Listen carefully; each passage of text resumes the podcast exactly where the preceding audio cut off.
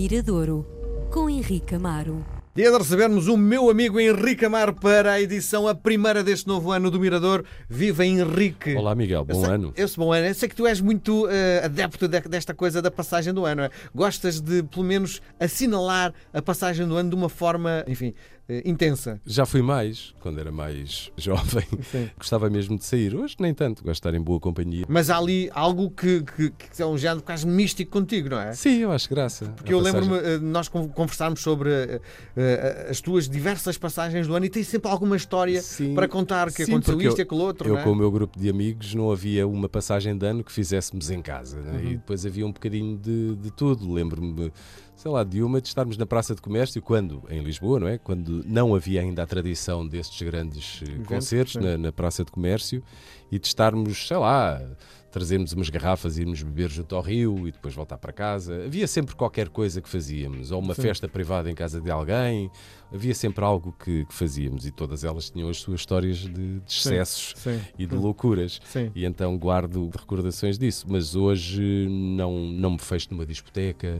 Mas acho graça a passagem de ano. Acho um momento assim engraçado. Sim, e faço sempre uh, aquela. Este ano vou ser mais adulto, este ano vou ser. vou fazer mais exercício. Não, porque dá sempre fracasso. Não é? Eu não quero viver com fracassos. e então, uh, uh, normalmente, esse tipo de projetos é no dia 15 de janeiro já acabaram. Sim. Desaparecem logo todos, Sim. não é? Aquela, aquela expectativa. E, gosto mais de pensar isso a, a, meio do ano ou quando me apetece iniciar alguma atividade. Por exemplo, o, o exercício físico e as corridas não surgiu com, com a passagem de ano. Foi a pandemia que me Sim. trouxe isso, não é? Sim. Mas gosto mais porque gosto pouco de viver com os, com os meus fracassos, então não, já deixei de fazer esses planos. Sim, o meu grande plano este ano é ser mais adulto. É, é? a minha, minha grande resolução para 2023 quero ser mais um, mais homenzinho. Quero ouvir isso em fevereiro. Ah, Bom, estamos eh, efervescentes com coisas novas, não é? Sim, muita coisa a acontecer, muitos planos para, para o futuro, muitas bandas que, que já começaram a lançar singles no último ano e que anunciaram entre artistas novos e, e outros menos novos, mas que vão aparecer. Lembro, por exemplo, Frankie Tem algum tempo de trabalho, mas vai este ano lançar um disco onde canta só em português, uhum. pela primeira vez. Os singles já estão a rodar, Os singles já estão a rodar, e nós já tocámos aqui também. O Tomara, o Filipe Cunha Monteiro, um companheiro, marido da, da Márcia, Sim. também vai lançar um disco totalmente cantado em português. Portanto, há sim algumas coisas que já estão agendadas.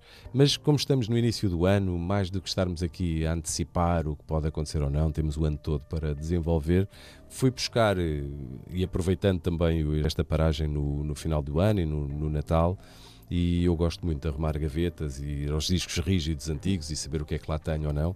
E fui descobrir um, uma gravação muito, muito curiosa, uma gravação que eu decidi produzir. Uh, aproveitando uma série de artistas brasileiros que vieram a Portugal naquela altura, não sei se para tocar no festival Super Box Super Rock ou Super Box and Stock, um deles.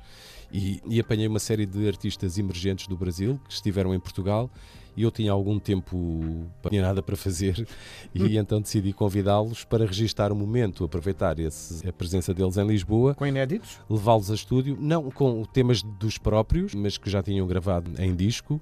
E então, eh, hoje estamos numa altura em que há cada vez mais músicos brasileiros a viver em Portugal. Neste caso, não foi o caso, porque era uma passagem fugaz, apenas para tocar.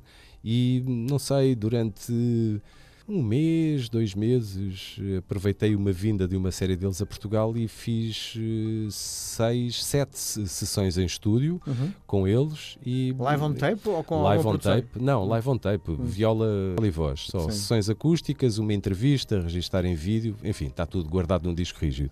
E agora no final do ano uh, voltei a encontrar-me, a reencontrar-me com a gravação, com as gravações, Sim. e então decidi trazer para hoje o Rodrigo Amarante, que foi músico dos Los Hermanos, Sim. que depois seguiu, tem uma carreira muito bem sucedida, solo, o tipo que fez a, a o genérico do Narcos, por exemplo, e, e, ele, não sei, há oito anos, lançou oito, nove anos, já, já me perdi nas contas no tempo, e lançou o seu primeiro disco a solo, o Cavalo. Ele foi viver para Los Angeles, enquanto que o Marcelo Camelo foi dos primeiros músicos desta nova vaga a vir residir para Lisboa, onde cá está já há algum tempo também. E o Rodrigo Amarante veio então para estúdio e ele gravou quatro temas desse disco, que é ainda hoje um disco muito, muito considerado, o primeiro disco a sol do Rodrigo Amarante, o disco Cavalo. Então, dessas sessões, fui escolher um tema que se chama Irene, uh, um tema que eu, que eu gosto muito, e aqui é uma, é uma apenas versão. deste tema. Para abrir o ano, assim, com uma certa leveza, um, esta versão acústica do, do Rodrigo Amarante, que é um músico que eu gosto muito. Aqui está Irene, do Rodrigo Amarante, no Miradouro de hoje.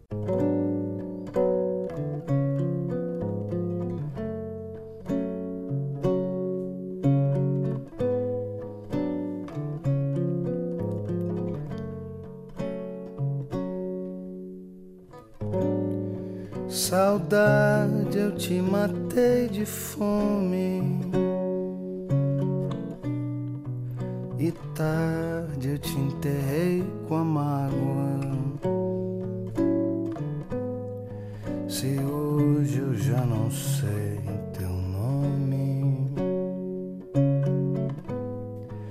teu rosto nunca me deu trégua milagre seria não ver. No amor essa flor perene que brota na lua negra que seca mas nunca morre verdade eu te cerquei de longe. E tarde eu encostei o medo.